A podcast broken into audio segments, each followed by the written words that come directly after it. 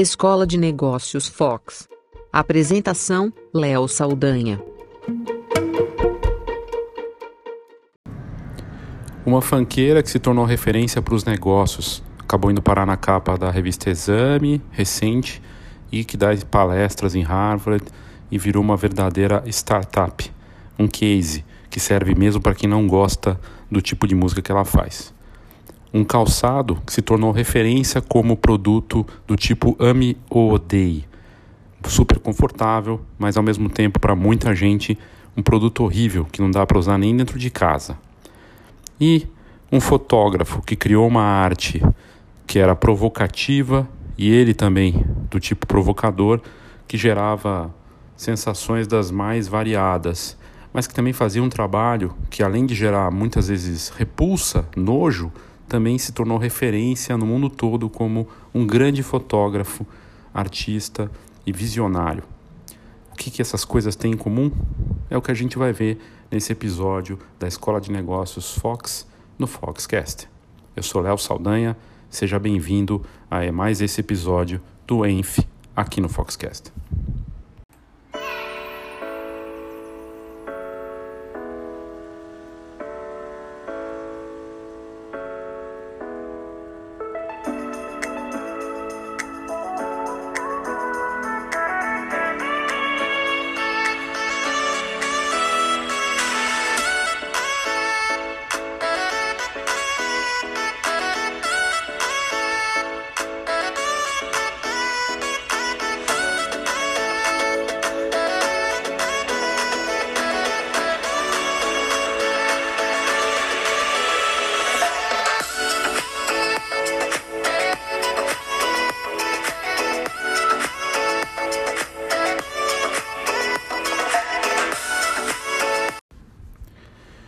Começar pela Anitta, que foi tema da capa da revista Exame recente, falando na chamada A Startup Anitta. Ela é um fenômeno, de fato, na música, nas redes sociais, e é justamente por esse trabalho que ela fez no digital que acabou ajudando muito a divulgar o que ela faz e a multiplicar as oportunidades. E aqui cabe uma observação a importância de ler, né? As pessoas querem ler tudo na internet, matérias rápidas e assinar boas revistas. Eu só tive acesso a esse conteúdo porque eu assino a Exame, porque é uma revista de negócios do Brasil e sempre com conteúdo muito bacana. Se eu não assinasse, não investisse em conhecimento e fosse só buscar coisa na internet, certamente não teria tido acesso a esse conteúdo. O que, o que, o que eu quero dizer é o seguinte: jornalismo de qualidade custa dinheiro, assim como o trabalho que a gente faz na Fox. Essa matéria da Exame, que vale muito a pena comprar nas bancas, para quem não assina, é fantástica, porque mostra como a Anitta se tornou um fenômeno. Né? Ela tem 50 pessoas trabalhando para ela e gerencia muitos outros artistas. E não tem uma base física, um escritório. O escritório dela, como ela mesma diz na matéria, é o WhatsApp. E aí a primeira é, inspiração para qualquer artista não só da fotografia, para qualquer trabalho, é esse novo mundo eh, conectado e mobile que torna possível um negócio fazer grandes coisas sem necessariamente ter que ter um espaço físico dedicado.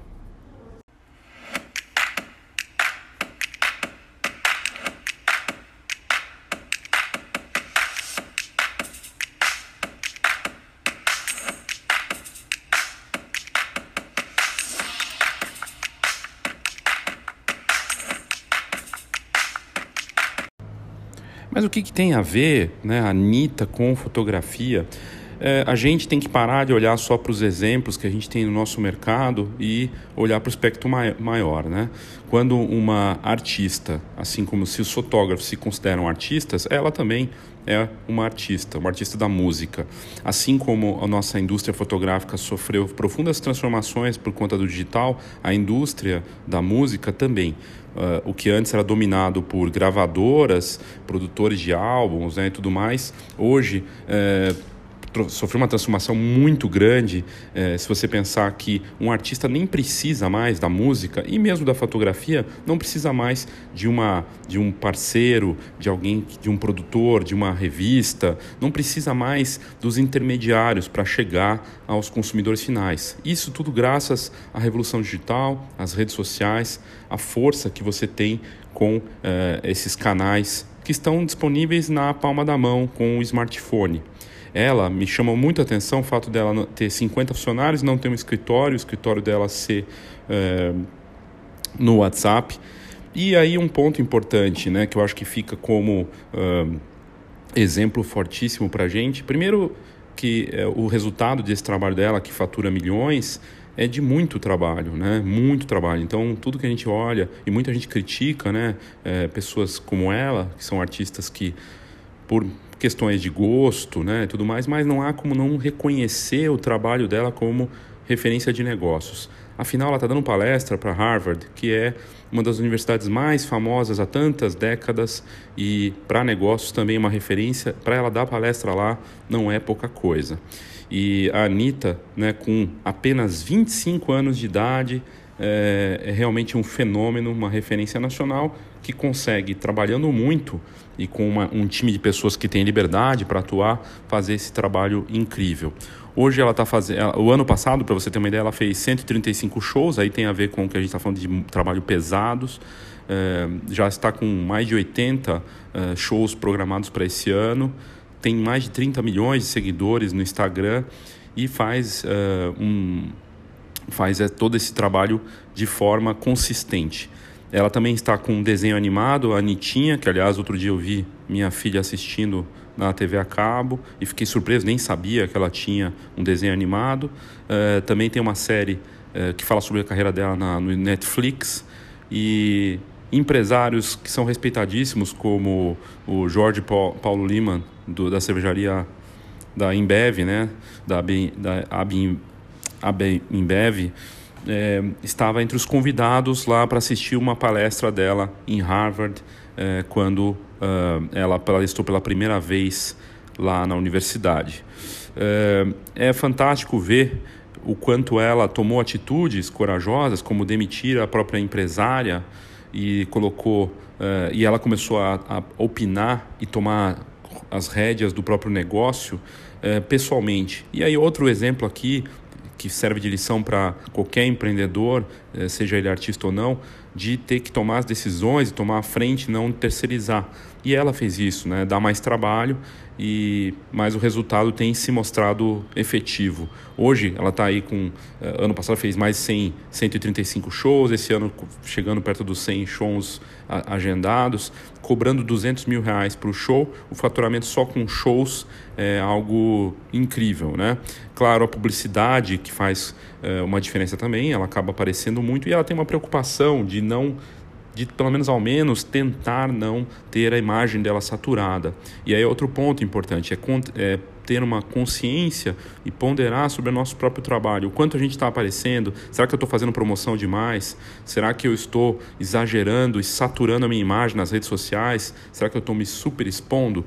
Porque a exposição em excesso gera um efeito que a gente até brinca na, na Fox, o efeito Ivete Sangalo da pessoa, claro, eu adoro a Ivete Sangalo como artista, como pessoa, mas será que a pessoa está aparecendo demais e aí a imagem dela começa a se desgastar? Quando a gente aparece demais, é hora de se recolher um pouco, saber né, avaliar isso e colocar de uma forma é, é, que tenha realmente eh, o cuidado de equilibrar, para não ter o desgaste da imagem que é tão importante. A gente vive da imagem, quem trabalha com imagem deveria saber muito bem disso.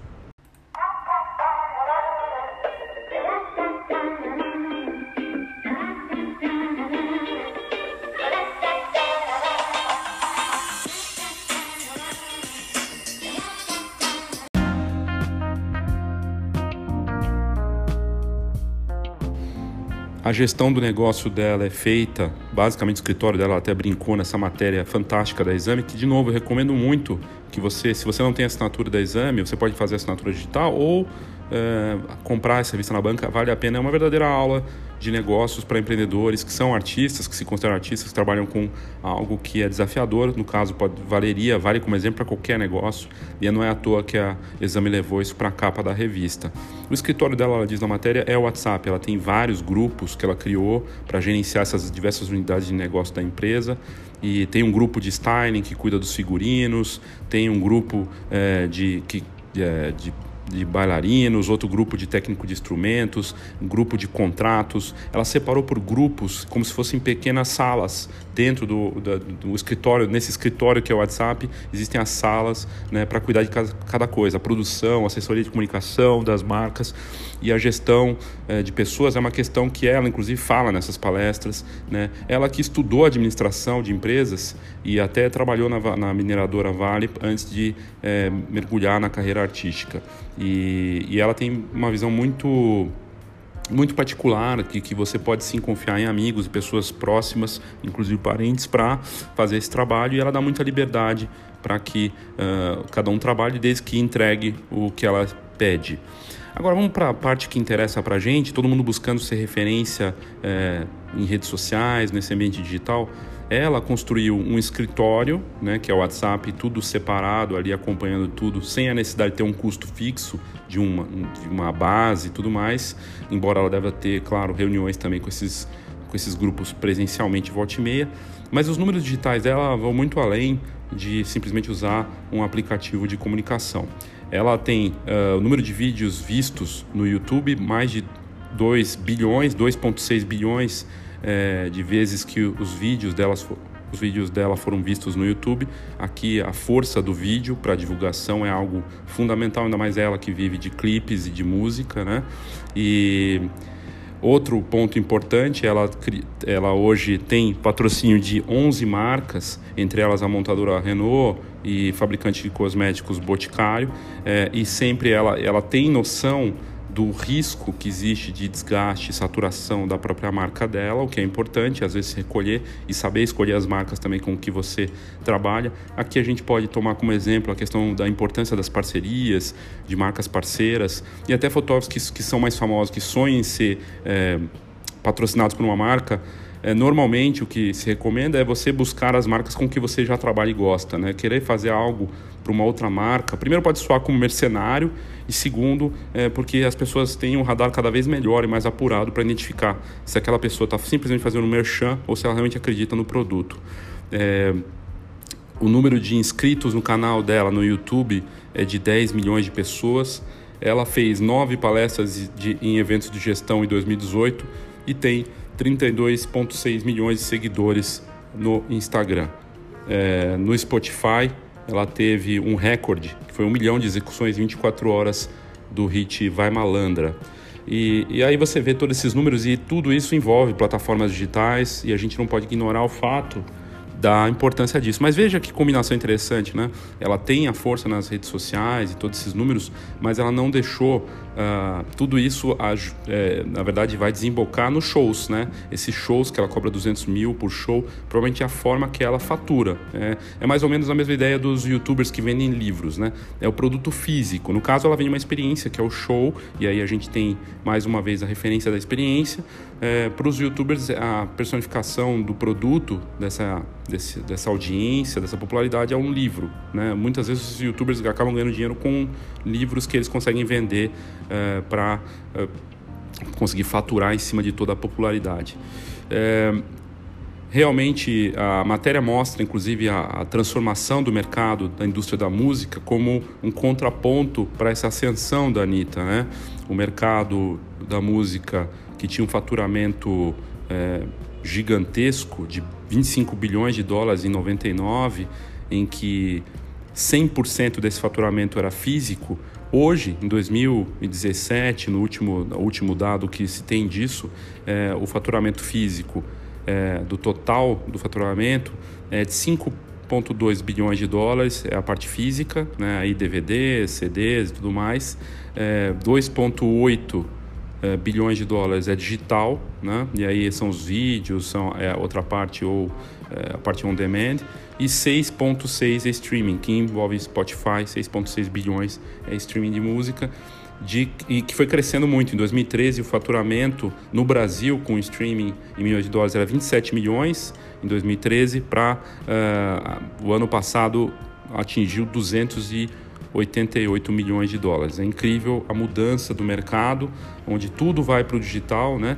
E as vendas de CDs e DVDs, que em 2013 uh, estava em 129 milhões de dólares, caiu para uh, em 2000 e, em 2022 a estimativa é que vai bater em 7 milhões uh, de dólares e tem ficado estável entre na verdade está com uma queda mais lenta, né, de 17 milhões agora, o último ano até para 2022, 7 milhões de dólares. Né? Então a parte física é, de CDs e DVDs. Por isso que muitos artistas têm investido nos shows, né? O, a, a, experiência, as pessoas querem ter o contato com o artista e viver aquela experiência. E quando a gente fala em venda de experiência, é justamente isso, né? Para um estúdio, é fazer, a partir de fazer uma experiência no, no, no, ensaio, criar algo que vai muito além de simplesmente de cliques e poder aí encantar os clientes de uma forma uh, uh, fantástica. E as, como a indústria, a indústria da música fez para conseguir se reinventar, se tornou uma consultoria, né? Os, esses, essas grandes gravadoras se tornaram consultores de imagem e começaram a dar assessoria, consultoria. Aí nós temos outro, outro exemplo, outra inspiração para a gente de transformação, de renovação do negócio. Né? Essas gravadoras ganhavam muito dinheiro com a venda desses produtos físicos, isso sumiu e eles tiveram que se tornar agentes, consultores para esses artistas e muitas vezes nem isso os artistas querem, porque a Anitta faz por conta própria e toma conta do negócio dela de uma forma uh, bem interessante, completa. E a ligação, uh, no caso aqui da do que eu estava falando, qual é a, a, ligação né, entre a, a Anitta, o, o Crocs e o fotógrafo Robert Mapplethorpe, é, tudo tem um pouco de ligação com gosto, né? Embora ah, sejam coisas totalmente diferentes, é, uma coisa que elas têm em comum é que as pessoas que consomem, é, sejam as músicas da Anitta, seja comprar um sapato, um calçado que é diferente, muita gente considera feio e outros adoram porque é confortável, até acham bonito, e as fotografias de um artista icônico que criou um trabalho polêmico, né, que envolvia fotos de nudez, até de uh, uma sensação desagradável ali com as genitálias das pessoas, e também fez um trabalho belíssimo com fotos de flores. É, o que no fim a, a, ligação entre esses três itens é o gosto, é uh, uma questão de gosto, né? E as pessoas uh, vão sim vão ter pessoas que gostam daquilo que a gente faz e vão ter pessoas que não gostam que não, não suportam ou simplesmente não querem nem saber. Mas algo também que esses três pontos aqui que a gente juntou nessa, nesse episódio do, da Escola de Negócios Fox é que nenhum dos três elementos que a gente vai abordar nesse episódio passa despercebido. Né? São, é, são ou muito quentes ou muito frios. Né? A, velha, a velha frase é, que faz todo sentido, né? Seja quente, seja frio. Se você for morno, eu te vomito. O que é morno é, passa muito, é, passa muito como algo xoxo, algo sem graça. E a Anitta, Crocs e o Mapplethorpe têm também isso em comum. Eles não passam despercebidos. Eles geram sensações, geram é, percepções muito é, definidas, muito fortes, extremadas para os seus, é, seus ouvintes, para os seus espectadores, para seus consumidores. E aí é uma questão que você deve se perguntar é, que é importante. Você é, passa despercebido? Você é morno? Qual é o que você está fazendo que coloca uma característica muito sua naquilo que você faz, o seu negócio de fotografia, que chama a atenção? E que tipo de percepção e sensação está gerando nos seus clientes?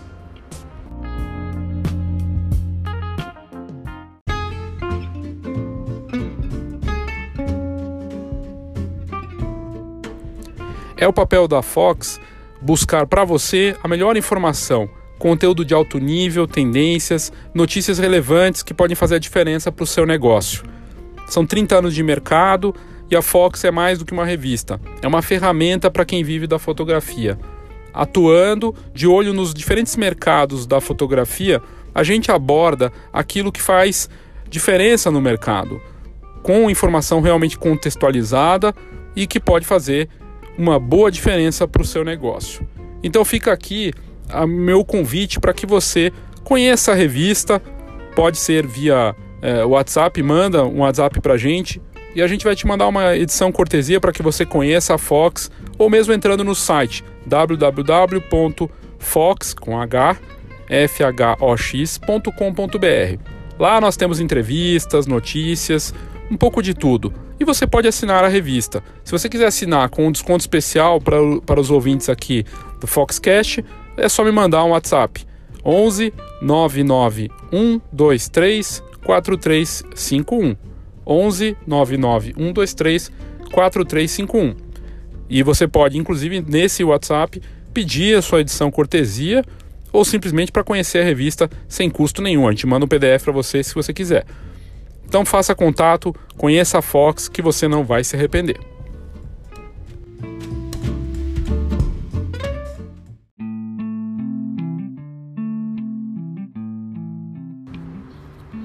Talvez as fotos de Robert Mapplethorpe hoje não sejam tão escandalosas como eram no passado, porque hoje nós estamos expostos a tantas coisas bizarras e a trabalhos artísticos que também se, se pegam muito na, no, na, no exagero, no bizarro, que olhando para o trabalho dele, talvez é, 30 anos depois da morte do, desse grande artista, já não tenha o mesmo impacto que tinha antes. Ou talvez tenha. Eu lembro de fazer um trabalho para a faculdade, na época de propaganda e marketing, e eu fui visitar a exposição do Robert Mapplethorpe aqui em São Paulo, no museu importante, se não me engano, no, no Museu de Arte Moderna. E me chamou muita atenção as fotografias eram muito bonitas, né? De modelos negros, nus e eh, tinha um impacto estético muito marcante, mas quando eu comecei a andar pela exposição e vi as fotos de genitálias e coisas penduradas nas genitálias, uma coisa bem forte, bem impactante, eu percebi que aquele artista ele queria chocar as pessoas, né? É, o Robert Mapplethorpe não planejava ser um fotógrafo, né? Ele é, ele era muito ambicioso, né? E não tinha tanto respeito por, pelo mundo da arte. Na verdade, as primeiras fotografias que ele criou foram feitas com Polaroid e que ele ganhou de presente em 71.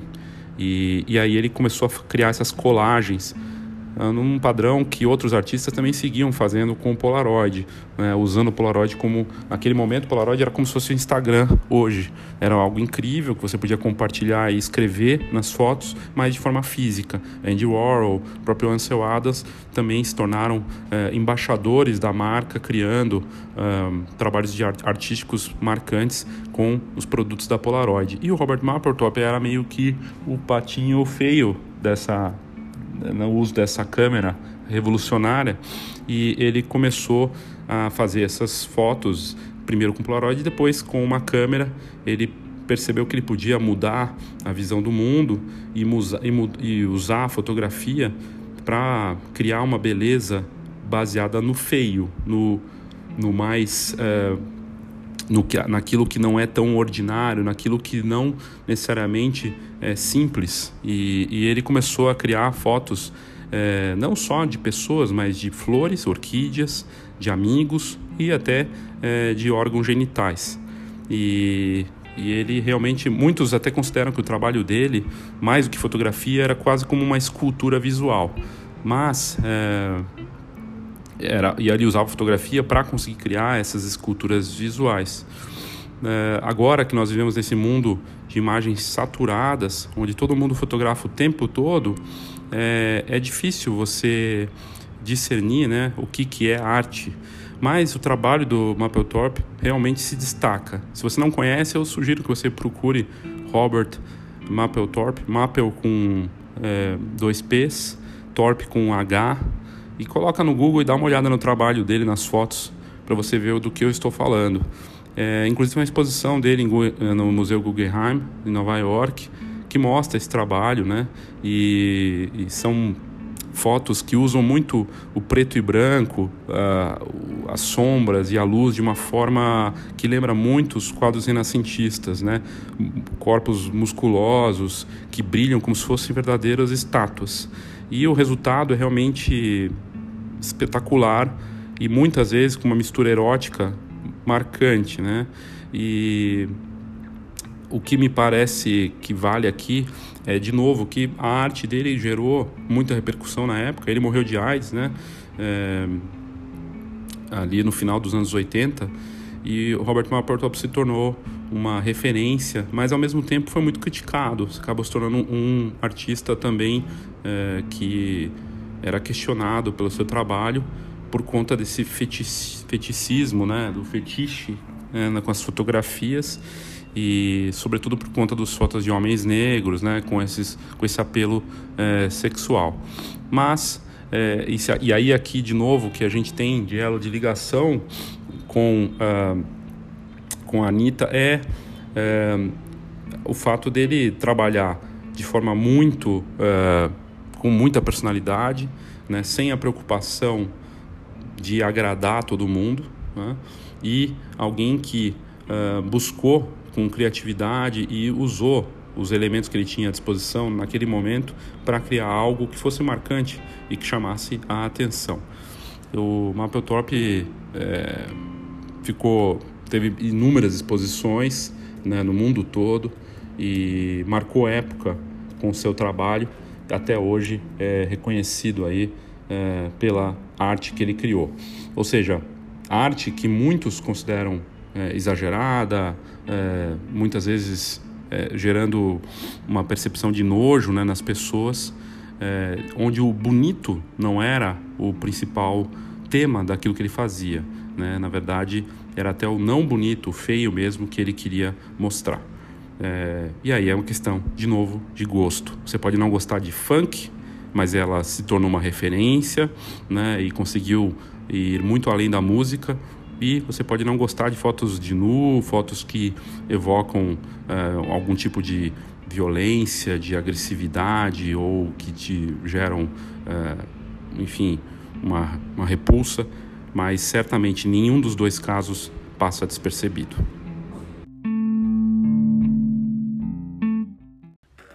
Olá, eu sou Léo Saldanha da Fox e eu quero te fazer um convite. A Escola de Negócios Fox chega numa nova fase com um curso online com muito conteúdo para você e com muitas novidades aí para você que vive da fotografia, com exercícios, com direcionamento. A gente vai abordar os muitos P's da fotografia e o marketing 4.0. Eu te convido para vir ao www.fox.com.br e conhecer mais sobre a Escola de Negócios Fox.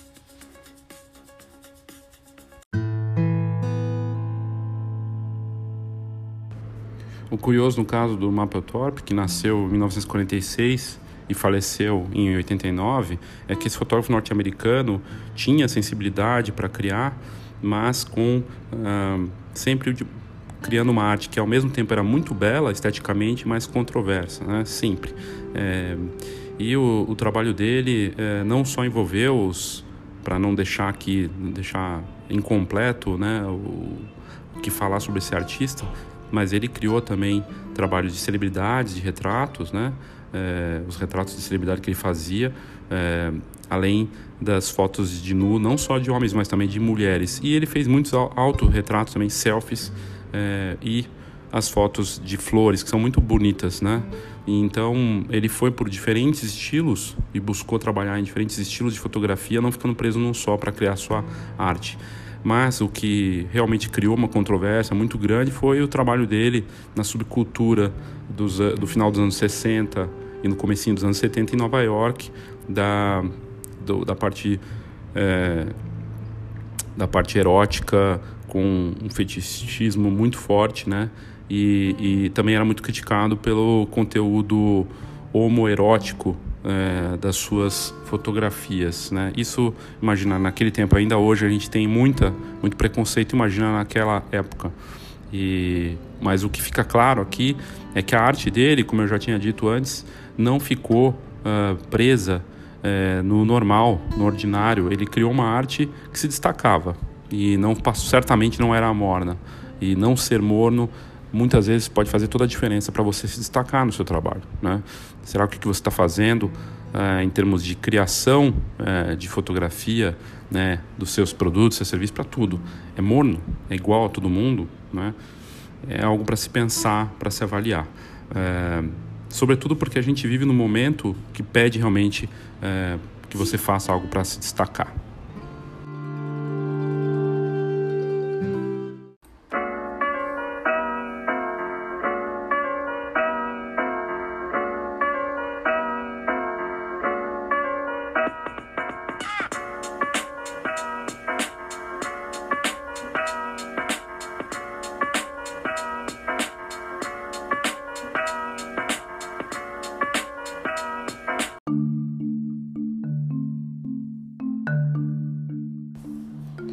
Para fechar nessa união de cases diferentes, que dois deles não tem nada a ver com fotografia, né? O Howard Mapplethorpe é um fotógrafo famoso que se tornou uma referência, mas que trabalhando com uma beleza é, questionável, né? E aí é tudo uma questão de ponto de vista também, né? Mas ele conseguiu se tornar uma referência na arte, na fotografia, e hoje está aí com exposições. Foi tema de no Guggenheim, em outros museus pelo mundo todo, se tornou uma referência. Está em uma matéria recente na The Economist, que é uma das revistas mais celebradas e mais respeitadas do mundo para tudo. E, e acabou conquistando esse espaço, mas quem vê o trabalho dele, e principalmente essa parte mais obscura, é, sente, sente uma, um, sentimentos bem extremos, né? Então nem tudo aquilo que é, sempre é o mais bonito, ou que tem uma estética que nos agrada, ou é tudo uma questão de gosto, né? E saber se definir e ter uma assinatura visual, ter uma assinatura como identidade, seja para música, para fotografia, para arte, para o cinema, é uma decisão acertada, né? E sempre vai ter quem não gosta da gente, quem gosta, né? Isso é natural. Mas aí no caso da, do Crocs, que eu deixei para o final, né? É uma empresa que passou por momentos diferentes e se tornou uma empresa bilionária é, que começou, é, que na verdade fez uma estratégia de usar a, o apelo do feio, né, é, como uma estratégia de vendas, inclusive com uma campanha é, que o feio é bonito, né, e essa nova assinatura, né, é, do, do feio acabou funcionando. E deu tão certo que é um produto assim é, que muita gente não gosta, que tem assim, muita gente nem gosta de sair com ele, gosta de usar em casa, né, para não passar vergonha. Mas o, nos últimos anos a Crocs conseguiu chegar na moda, no mundo da moda, foi parar nas páginas da Vogue e foi até parar em desfiles em lugares importantes do mundo da moda e uma virada impressionante para o grupo que foi recebeu, acabou recebendo um, um, investimento pesado de um grupo de investimentos em 2013 e de lá para cá é, consegue crescer com lojas pelo mundo inteiro, inclusive aqui no Brasil em shoppings e tudo mais. E, e o, o interessante é essa estratégia aí de usar novas cores, lançar novos é, novos produtos, novos estilos de Crocs, né? E, e até agora a, a, empresa vendeu mais de. A estimativa é que tenha vendido aí algo em torno de 300 milhões de, de pares. É, é uma, é uma venda absurda né, de pares, mesmo muita gente achando que é, os produtos são feios, né? Com dezenas de lojas espalhadas pelo mundo e concorrendo com grandes marcas, né? É, mas ela conseguiu apelar para a estratégia justamente daquilo que mais chama a atenção das pessoas é, além de ter virado o jogo porque teve problemas de vendas, né? Ela apelou para essa questão da, do feio, né? Do, do feio é bonito. E deu certo nessa estratégia de, é, Ugly is Beautiful, né? Acabou tendo um resultado é, interessante para a marca. E, e essa a empresa tem uma história interessante, né? É, que nos pode ensinar algumas coisas que nem sempre aquilo que é bonito para o outro e é coisa de encontrar realmente o teu público é, e saber que você não vai conseguir agradar todo mundo, nem seus concorrentes, muito menos os concorrentes, mas sobretudo os clientes, que você vai ter o público seu de clientes E uma empresa que surgiu em 2002, né? É, lá por é, primeiro modelo que chamava inclusive Praia, né? Beach, foi lançado em 2002 ali na, na Flórida e, e quando começou vendeu muito pouco, chegou a vender 200 pares, né? E de lá para cá 300 milhões de pares, né? É, a empresa foi comprada, teve problemas financeiros, muitas imitações. Por mais que fosse feio e muita gente questionasse a beleza, a estética do produto, teve uma legião de marcas também é, é, imitando eles. E, e o produto hoje é um fenômeno, virou piada para muita gente, tirando sarro e tudo mais.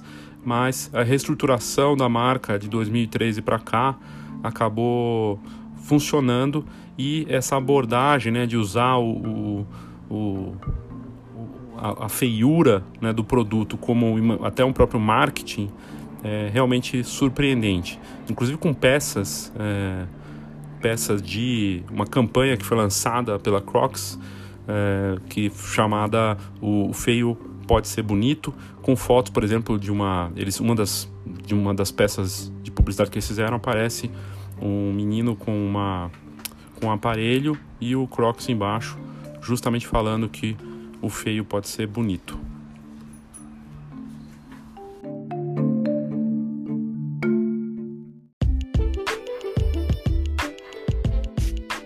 Feira Fotografar 2019. O grande encontro da fotografia brasileira. Feira com entrada grátis congresso, exposições, concursos e tudo para quem vive fotografia. Saiba mais: feirafotografar.com.br